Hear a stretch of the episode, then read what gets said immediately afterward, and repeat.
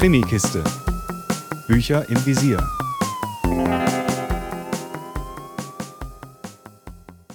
Hallo zu einer neuen Folge der Krimikiste. Heute mit dem zweiten Band aus Tove Alsterdals Buchreihe um Ayras Jödin.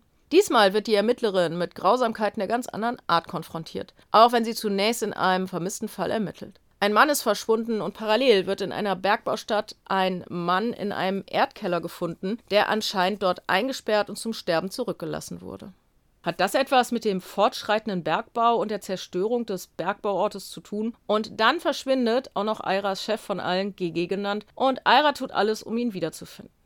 Gleichzeitig kümmert sie sich weiterhin um ihre demente Mutter, die inzwischen in einem Pflegeheim lebt und um ihren Bruder, der wegen eines Verbrechens ins Gefängnis gegangen ist, das er nicht begangen hat. Die Hintergründe dazu werden zwar punktuell angerissen, Details gibt es allerdings im ersten Band, so dass ich durchaus empfehlen würde, Teil 1 Sturmrot zuerst zu lesen.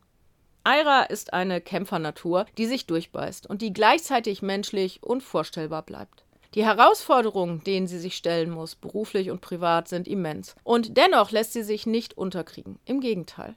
Lange ist nicht klar, welches Motiv der Täter den Aira-Jagd verfolgt. Und auch das macht die Suche nicht einfacher. Tove Alsterdal hat in Bezug auf den Bergbau, aber auch andere soziale Strukturen in Schweden eine ordentliche Portion Kritik in ihr Buch eingebaut. Für mich ist Erdschwarz daher ein typisch schwedischer, spannender und wirklich sehr, sehr lesenswerter Krimi mit einem unerwarteten und krassen Twist am Ende, der die Vorfreude auf Band 3 Nebelblau noch gesteigert hat. Mehr Infos unter www.krimikiste.com.